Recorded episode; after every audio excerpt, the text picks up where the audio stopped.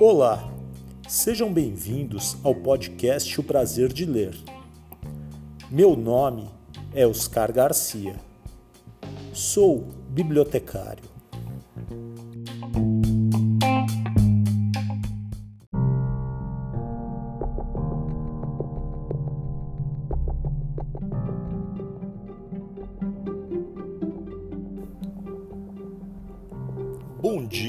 Você ouve o podcast de dia. Boa tarde se você ouve este podcast à tarde. Boa noite se você ouve o podcast à noite. E boa sorte se você está ouvindo este podcast de madrugada.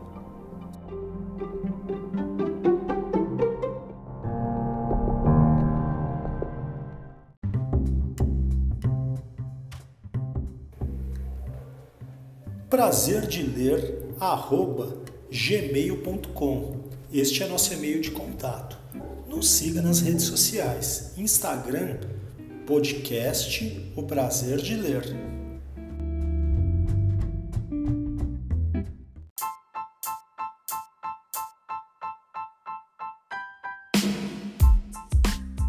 Olá, meu nome é Thiago de Melandrade, escritor, e este é o podcast Prazer de Ler, com Oscar Garcia.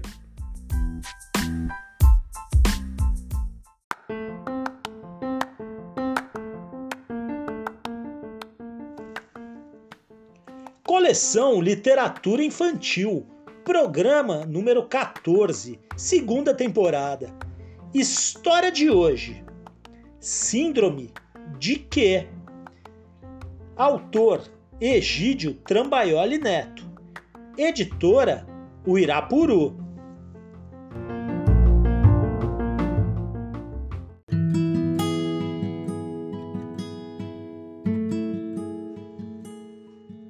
História de hoje. Síndrome de quê? De Egídio Trambaioli Neto. Ilustrações Lino José de Barros. Coleção Inclusão. Editora Uirapuru. Apresentação. A palavra preconceito é definida como qualquer julgamento, bom ou mal, que se faz de algo antes de se conhecer. E os preconceitos mais comuns são os negativos, envolvendo raça, cor, religião, condição social, doenças ou anomalias. Esta é a história de uma lição de vida.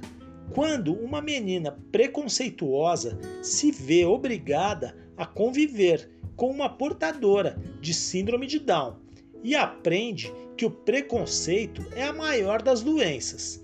Já pensou se existisse preconceito contra os preconceituosos?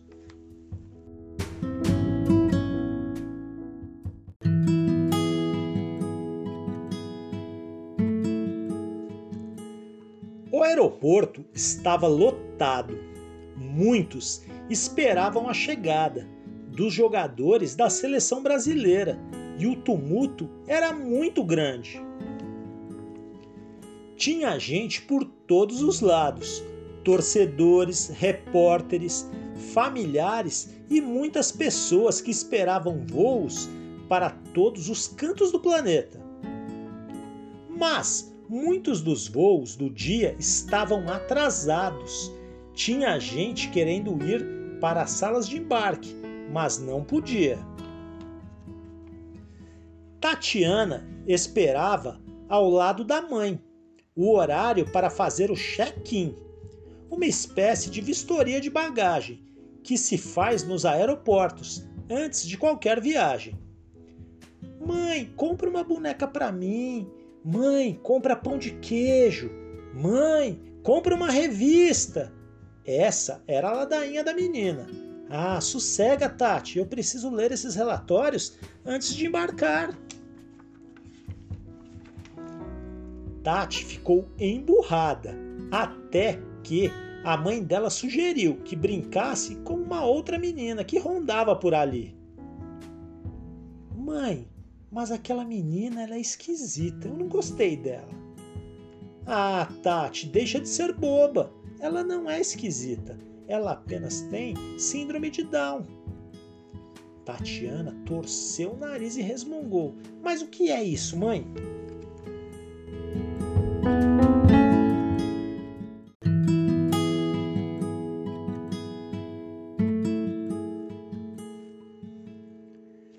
Pacientemente, a mãe de Tatiana explicou.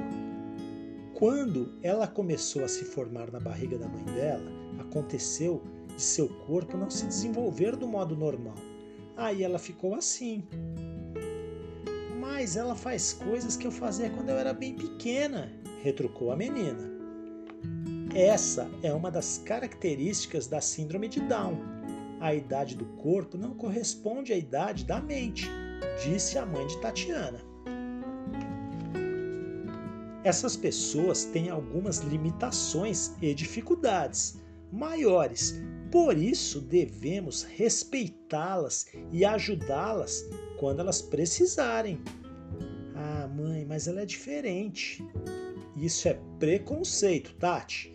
Vamos comprar o seu pão de queijo. Tatiana ficou pensando um pouco, mas logo comentou: Mãe, eu aprendi na escola de inglês que down quer dizer para baixo, igual no elevador que pegamos. A mãe de Tati sorriu e falou: Não, a palavra down vem do nome do descobridor da anomalia, o doutor John Langdon Down. Tatiana e a mãe voltaram para o saguão de espera e ali ficaram mais algum tempo. A mãe da menina lendo os relatórios e Tati pensando: Eu não quero brincar com ela. E se eu pegar a doença dela? Mas a bagunça no aeroporto continuava e aumentava. Gente andando para lá, gente andando para cá, até que Tati, eu vou ao banheiro, você quer ir junto? Não, mamãe. Então, Tati, não saia daí que eu já volto.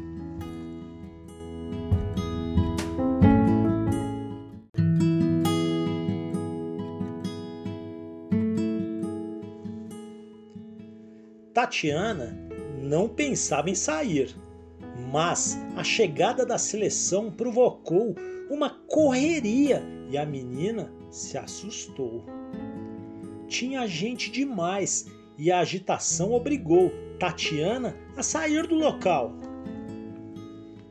A cada minuto, a quantidade de pessoas que chegava para ver os jogadores do Brasil aumentava e aumentava, e Tatiana se afastava, até que de repente ela se viu sozinha e começou a chorar. Eu quero a minha mãe! Eu quero a minha mãe! A mãe de Tatiana também ficou desesperada e saiu em busca da filha, só que na direção oposta. Ai meu Deus, ai meu Deus, cadê minha filha? Tati, Tati, Tati, cadê você? Tatiana sentou-se num cantinho, junto a uma parede, mas todos que ali passavam nem se importavam com ela, exceto uma pessoa. Oi, meu nome é Pati. Tatiana estremeceu. A menina que desejava evitar veio ajudá-la. Mas o que uma menina que sabe menos do que eu poderá fazer para me ajudar? pensou Tati. Cadê a sua mãe? perguntou Tatiana com uma pontinha de esperança. Ah, eu não sei, mas eu tô aqui, respondeu Patrícia com seu sorriso contagiante. Patrícia estendeu as mãos para Tatiana e as duas se abraçaram. Tati teve a impressão de que Patrícia parecia um anjinho e que estava ali para ajudá-la, mesmo que fosse só para fazer companhia.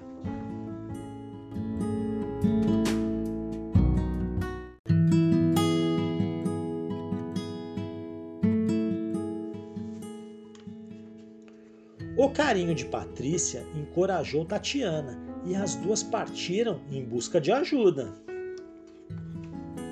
Oi, nós estamos perdidas. Será que você pode nos ajudar? As meninas perguntaram para uma aeromoça que ali passava. Claro, meninas, venham, vou levá-las até o serviço de alto-falantes. Pouco tempo depois, se ouvia no aeroporto. Atenção! Familiares de Tatiana Gonçalves e Patrícia Ferreira, suas filhas os aguardam em nossa sala de atendimento aos clientes. Não demorou muito e as mães e filhas estavam juntas novamente. Ai, minha filha, Tati, eu fiquei tão assustada, comentou a mãe de Tatiana. Puxa vida, mamãe, eu não queria brincar com ela, mas a Patrícia foi como um anjo para mim. Se não fosse por ela, eu acho que eu ainda estaria perdida e com muito medo. É, acho que não devíamos dizer que pessoas como Patrícia têm síndrome de Down. Mas por que não, Tati? perguntou a mãe. Ah, mamãe, porque a Pat tem síndrome de Up, que em inglês quer dizer para cima. Fim da história.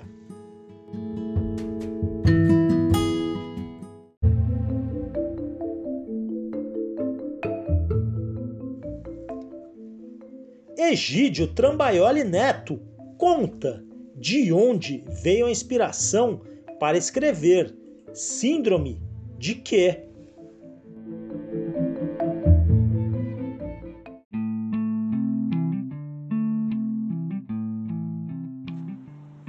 Livro Síndrome de quê foi uma criação que veio a partir da preocupação com as crianças que normalmente são excluídas em muitas brincadeiras, em muitas atividades, simplesmente porque elas são portadoras de algum problema que foge do parâmetro é, convencional, né, do, do, do, modelo que se cria de, de tipo de criança. Infelizmente, a sociedade ela é excludente e as crianças acabam sofrendo com isso, elas acabam se envolvendo. Então eu decidi criar uma obra em que pudesse contemplar as crianças portadoras de síndrome de Down e o bullying que muitas vezes elas acabam sofrendo por simplesmente não estarem num modelo que a sociedade insiste em impor socialmente, né?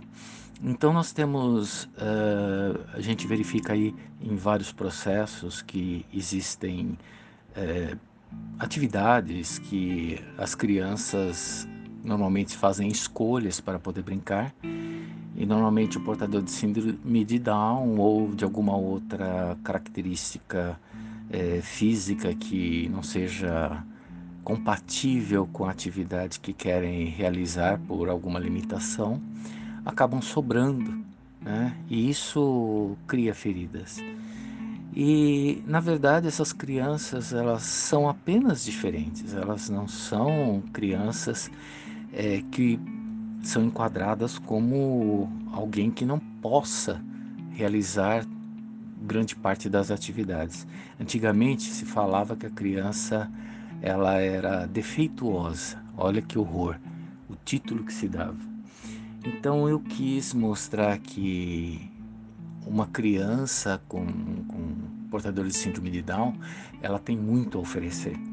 E a ideia neste livro foi justamente contemplar os dois opostos. Uma menina que tem aquele universo Barbie, onde tudo é perfeito, tudo é, é bonitinho, tudo é modelado de acordo com os interesses da sociedade, e uma menina portadora de síndrome de Down, e a história vai tratando do encontro delas no aeroporto. São duas estranhas, mas que o destino cuida de colocar uma no caminho da outra e no transcorrer da história você vai verificar é, como isso, o, o pré-conceito se modifica, como ele é alterado no decorrer da história em cima do conhecimento de quem é essa criança e de como ela é, tem sua participação, o seu modo afetivo, a sua forma de interagir. Eu normalmente gosto muito de trabalhar com valores humanos, eu procuro é, buscar contemplar protagonismo para crianças que muitas vezes são excluídas. É, o universo literário muitas vezes acaba sendo ingrato também, né? O, o Brasil tem uma mania muito grande de importar, importar modelos de países europeus, modelos americanos, e muitas vezes o que chega aqui são protagonistas loiros de olhos azuis e enfim. Ah, e a criança negra, a criança oriental, a criança portadora de, de síndrome de Down, cadeirante ou de que tem alguma outra uh, característica é, que socialmente muitas vezes há certas uh, visões distorcidas, é, elas acabam sendo assim excluídas realmente do universo literário. E aí a ideia é sempre buscar esses tipos de, de, de trabalhos. Então, hoje eu tenho praticamente aí mais de 700 obras publicadas e por 15 editoras e nelas sempre procurei integrar, integrar todas essas pessoas que acabam é, sendo colocadas ou como um coadjuvante, uma vítima, um problema social e nunca como alguém que realmente possa fazer a diferença. Então, nessa minha carreira aí, já desde 1994 eu publico livros e fascículos e, e, e, e textos para produções das mais diversificadas, enfim é, é uma, uma forma que eu encontro de dar o meu aconchego àqueles que são sempre deixados para um segundo plano. Espero que vocês gostem.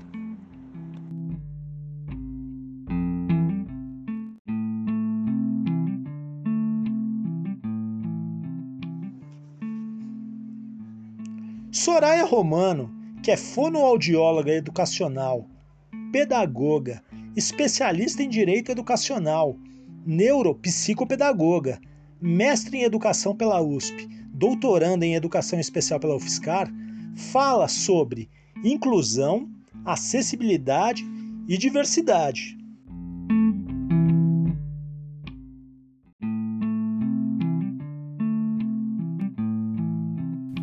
Síndrome de quê? O prazer de ler traz à tona uma das barreiras mais encontradas na sociedade, a barreira atitudinal. Muitas vezes relacionada ao medo do desconhecido, mas muitas outras vezes relacionadas à discriminação e ao preconceito propriamente dito. Falar sobre a barreira atitudinal nos remete há outros tipos de barreiras de participação de pessoas com condições diferenciadas. A diversidade existe, pessoas com deficiência ou transtornos podem ser colocadas em situação de incapacidade por falta de acessibilidade. E, para todas as barreiras, há necessidade de promoção de acessibilidade. Então, em relação à barreira atitudinal, a necessidade de se ler, de se informar, de compreender a diversidade. Para que assim possamos nos afastar é, dessa barreira atitudinal e promover a, o encontro e a inclusão de todas as pessoas num mundo mais presente e mais solidário. A acessibilidade, quando a gente fala da palavra acessibilidade, num primeiro momento, é, parece nos remeter ao direito de ir, de vir, de permanecer. Então parece que é acesso, né? Mas não é apenas a referência ao acesso, à mobilidade. Nós temos muitos tipos de barreiras e, para todas elas, modos de promover a acessibilidade. Então, seja ela arquitetônica, urbanística e de transportes, que é essa primeira referência que nós fazemos, ou seja, sem barreiras nas edificações de qualquer natureza, nos mobiliários, ruas, parques, avenidas, meios de transporte, urbanos, rodoviários, ferroviários, portuários e o setor da aviação, né? Que muitas vezes pode ser um setor que prejudica bastante o acesso das pessoas com deficiência. Outro tipo de acessibilidade é a comunicacional, que é quando a gente procura eliminar as barreiras de diferentes modos de expressão, enaltece diferentes línguas, entre elas a língua oficial, a segunda língua oficial do Brasil, que é a Libras, uh, a língua do surdo, né? A comunicação alternativa, o acesso à informação visual, à informação auditiva, outras formas de comunicação, eh, enfim, qualquer tipo de uh, expressão relacionada à acessibilidade comunicacional. Além disso, temos também a acessibilidade instrumental, que possibilita o uso de diferentes instrumentos, diferentes ferramentas, diferentes recursos de tecnologia assistiva, que facilita é, muitas vezes o, o manejo para as pessoas com deficiência. A acessibilidade metodológica, que também é muito importante, porque prevê né, eliminar toda e qualquer barreira de participação e, aprendi e aprendizagem, né, no processo de ensino e aprendizagem, possibilitando qualquer recurso ou estratégia necessária. Uh, as pessoas em situação de deficiência podem ainda ser serem prejudicadas por barreiras programáticas, como leis e as suas interpretações, que a, por meio delas pode-se desviar os direitos adquiridos para toda e qualquer pessoa, inclusive para as pessoas em qualquer tipo de situação de vulnerabilidade ou minoria. Uh, por último, nós temos a acessibilidade natural, pois muitas vezes a natureza, é, mesmo com a sua total realeza, precisa de meios para promover o acesso de todos. Então, por exemplo, é o, o, as cadeiras anfíbios, que é, dão acesso para as pessoas com mobilidade reduzida entrarem no mar é, e, e poderem circular pela praia. Eliminar as barreiras, uh, essas diferentes barreiras, é o que traz a síndrome de que, uma vez que todos somos diferentes, mas por meio da equidade, nós teremos acesso é, a todos os direitos humanos e à justiça social.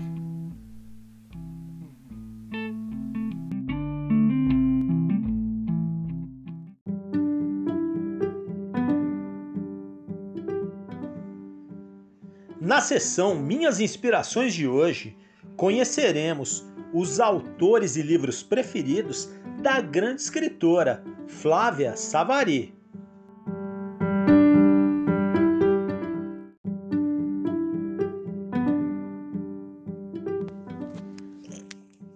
Olá a todos, aqui quem fala é Flávia Savary, eu sou autora de livros infantos juvenis e também alguma obra para adulto, alguns livros para adultos também.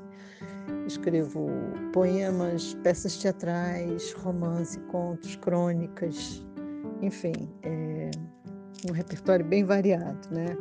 E atendendo ao pedido do nosso querido Oscar Garcia, né, do, do, podcast Prazer de Ler, e um pedido do Oscar não é, pedi, não é pedido, é uma ordem, é, segue uma lista dos meus dez é, autores, livros favoritos, o que é uma coisa quase impossível de, de ser feita, porque, na verdade, a gente não tem dez favoritos. Eu não tenho nem dez pratos de comida favoritos, eu gosto de tanta coisa, mas a gente faz uma seleta, vamos dizer assim, né? É, entre, entre os tantos e tantos que não só são os favoritos, como importaram na nossa formação como pessoa e como escritor, né? E a gente começa com o nosso querido Monteiro Lobato, né? toda a obra dele, recomendo toda a obra dele, que é maravilhosa, porque além do valor dele como autor é, criativo, da sua brasilidade incrível, da sua liberdade de linguagem, os seus personagens inesquecíveis, inesquecíveis, ele ainda tem o mérito de ter introduzido obras fundamentais no, no repertório né, da, das bibliotecas de gerações sem conta, que, que ele traduziu e recontou Anderson, os irmãos Grimm, Alice no País das Maravilhas e no País dos Espelhos. Quer dizer, ele tem assim uma, um mérito incrível. Monteiro Lobato realmente é assim meio que topo da lista, né? Para todo aquele que, que gosta de literatura desde, desde pequenininho. Depois, é, numa linha também de, de, de reconto, de, de coleta e colheita maravilhosa, ah, não posso deixar de citar a Câmara Cascudo, né? que é um considerado o maior folclorista brasileiro, com, com justiça, com razão. Né? Se eu tivesse que escolher uma obra do Câmara Cascudo, que é sempre uma coisa injusta, porque a gente vai deixar coisas maravilhosas de fora, ficaria com contos tradicionais do Brasil, que reúne mais ou menos uns, uns 100 contos, assim, os mais conhecidos da cultura popular. E assim como, como Monteiro Lobato, eu acho que Câmara Cascudo é um autor fundamental para aqueles que querem ter uma visão mais abrangente da sua própria identidade como brasileiros, né, da identidade nacional. Então, Câmara Cascudo também imperdível. Em seguida, meio que na mesma linha, mas já pulando para a Itália, né, é Ítalo Calvino, que é um desses autores, além de maravilhosos, criativos, é um autor superlativo, é também um autor generoso, porque ele também é um apaixonado, assim como, como Câmara Cascudo e Monteiro Lobato, pelo fazer literário e a cultura produzida pela palavra, mesmo que a cultura, a palavra oral, né? É, então, ele fez a pedido de um editor italiano, um, uma coleta de fábulas italianas. Ele reuniu mais ou menos umas 200 fábulas italianas contadas com um sabor tão medicinal, eu, eu, chego a dizer que é um sabor medicinal, porque é, é um tipo do, do, do, do, Se você lê uma fábula contada pelo Ítalo Calvino, é aquele. É, sobretudo nesses tempos assim difíceis que a gente está passando agora de pandemia, né? Que a gente de vez em quando fica meio para baixo, que é natural, é compreensível, mas leia uma fábula curta que seja desse livro que se chama Fábulas Italianas e você sai dançando uma tarantela, porque realmente é, tira qualquer onda da tristeza, é, é tira e queda no melhor sentido da palavra. E recomendo também, se, se alguém tiver o desejo de mergulhar mais a fundo na obra maravilhosa do Ítalo Calvino, a trilogia composta pelo Barão nas Árvores, é, é, um dos títulos. O outro título é O Visconde Partido ao Meio, que já é um título intrigante. E O Cavaleiro Inexistente, maravilhosos. Qualquer obra do Ítalo Calvino também é maravilhosa. Depois o nosso querido Tolkien, que todo mundo conhece, J.R.R. Tolkien, imperdível, né? Para os preguiçosos que só viram o, o, filme, que é um filme interessante, uma produção de peso e tal, mas não bate o livro, né? O Senhor dos Anéis realmente é um livro muito, muito interessante, muito bacana. Bacana é pouco, é, porque a gente fica às vezes sem, sem palavras para definir, mas é um livro imperdível também. Mas eu indicaria um, um livro é, do Tolkien que eu garimpei uns anos atrás na, na, na, memorável livraria Leonardo da Vinci, que ficava no Rio, fica no Rio, não sei porque eu não moro mais no Rio, que pertencia à igualmente queridíssima e memorável Dona Vana Piracini, quem teve o prazer de conhecer essa mulher maravilhosa, incrível, apaixonada por livros, é, conhecer um ícone um ícone das letras. E esse livro, eu só conheço ele em inglês, é, chama-se The Father Christmas Letters. que é do Tolkien, seria algo traduzido como as cartas do Papai Noel. São cartas mesmo que o Tolkien escreveu e ilustrou e ele enviava ao longo, ele enviou ao longo de 20 anos para o seu filho mais velho. E, e, fica até uma dica aqui de um exercício interessante de, de pais que têm um certo pendor literário, porque a, a, a correspondência, a, a escrita de cartas é uma escola muito boa para desenvolver a escrita. E, além do mais, você cria um vínculo afetivo com, com os filhos, sobrinhos, afilhados, enfim. É um exercício interessante para a gente fazer nesse período de pandemia, porque a gente fica muito em casa, e criar elos entre as pessoas queridas, parentes ou não, através de troca de cartas, né? Vamos voltar a esses bons hábitos de, de escrever, de, da correspondência, né? Bom, é, e por falar em Natal, é, o Tolkien, que era católico, né? A gente não pode deixar de fora o mais lido, mais conhecido e também o mais revolucionário de todos os livros da humanidade, que são as Sagradas Escrituras, ou a Bíblia, né? Que tem muita gente que torce o nariz, mas o que tem de provérbio, títulos e obras que vieram, que, que são desse influxo da, da, da Bíblia, é, não está no gibi, né? E se você quiser saber por que é um livro revolucionário, eu desafio você a, a conhecer né, a Bíblia, que realmente é um livro muito, muito importante, fundamental. É, também Maximo Gorky, agora vamos para a Rússia, na sua trilogia autobiográfica, que é composto dos, dos a, a, trilogia é composta pelos títulos A Infância, Infância, né?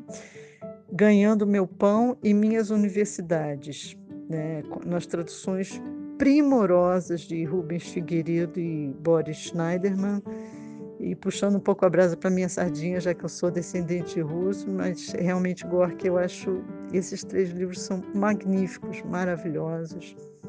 Depois a gente volta agora para o Brasil, já que nós estamos falando um pouco na linha, de, entramos um pouco numa linha confessional, nós temos as crônicas de Rubem Braga, que é considerado por muitos com justiça é, o melhor cronista do Brasil, junto com Fernando Sabino, que é também maravilhoso.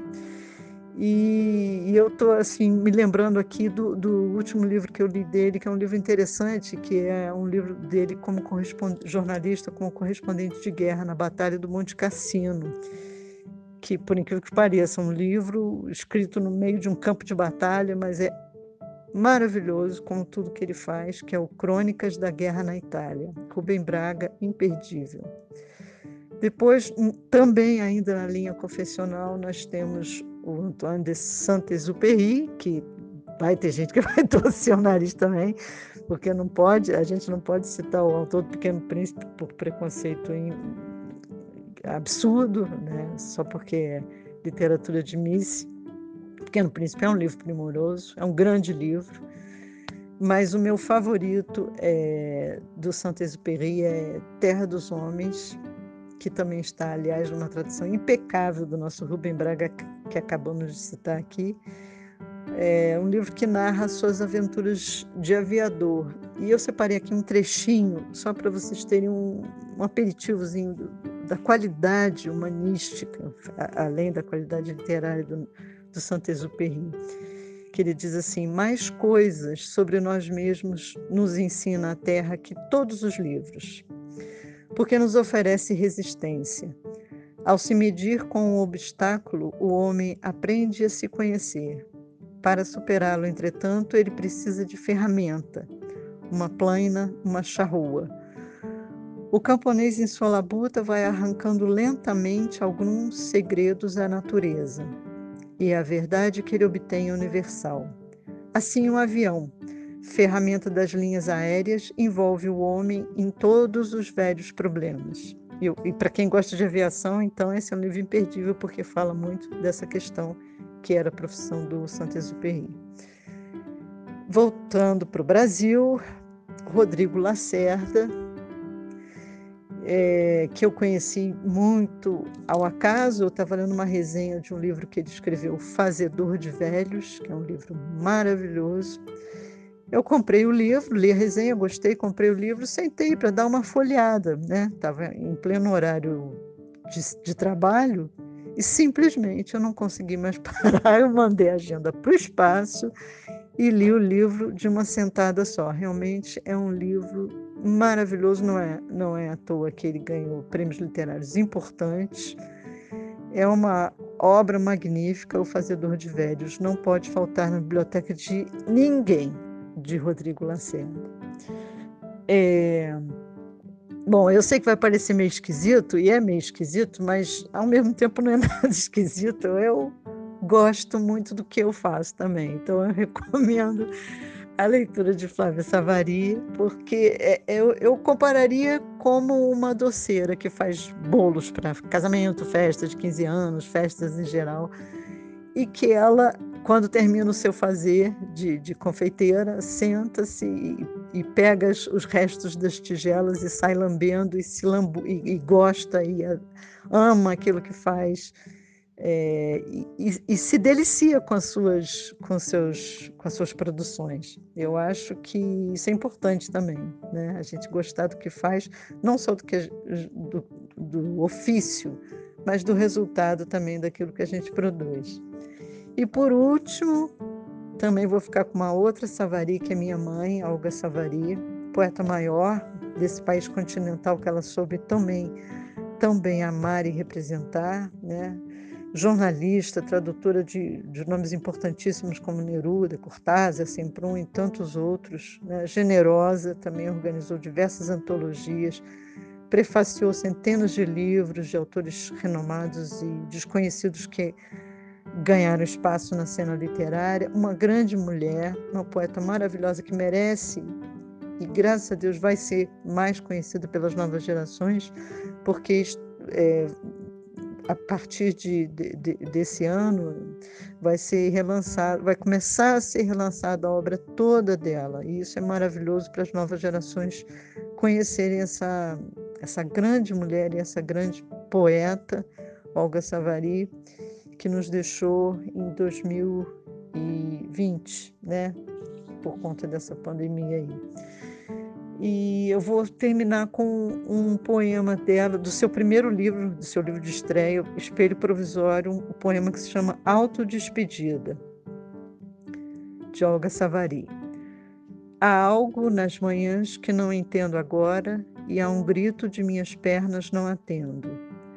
Ainda depois da noite, noite me espia e sonho dúvidas enormes e imóveis, como a imobilidade das aranhas tão pouco tempo e tenho de deixar-me, e queria nunca ter de repartir-me. Começa a raiva da saudade que inventei vou ter de mim. Um beijo a todos e boa leitura.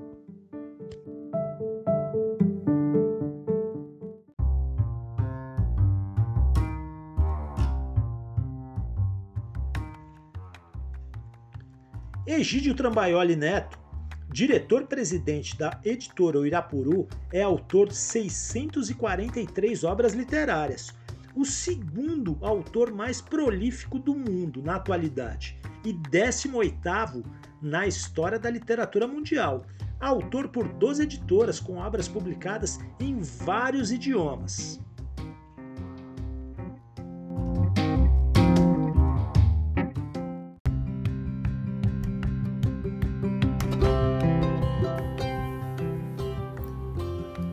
Todas as artes do podcast O Prazer de Ler foram elaboradas por Kelly Lindman, da Lumina Criações Digitais. Para entrar em contato, no Instagram, lumina.criaçõesdigitais.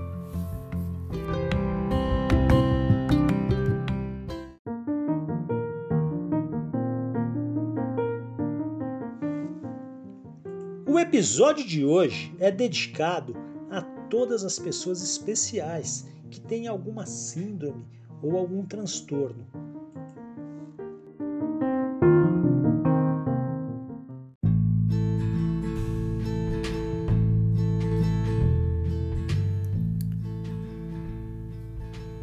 Chegamos ao final de mais um episódio. Espero que todos tenham gostado.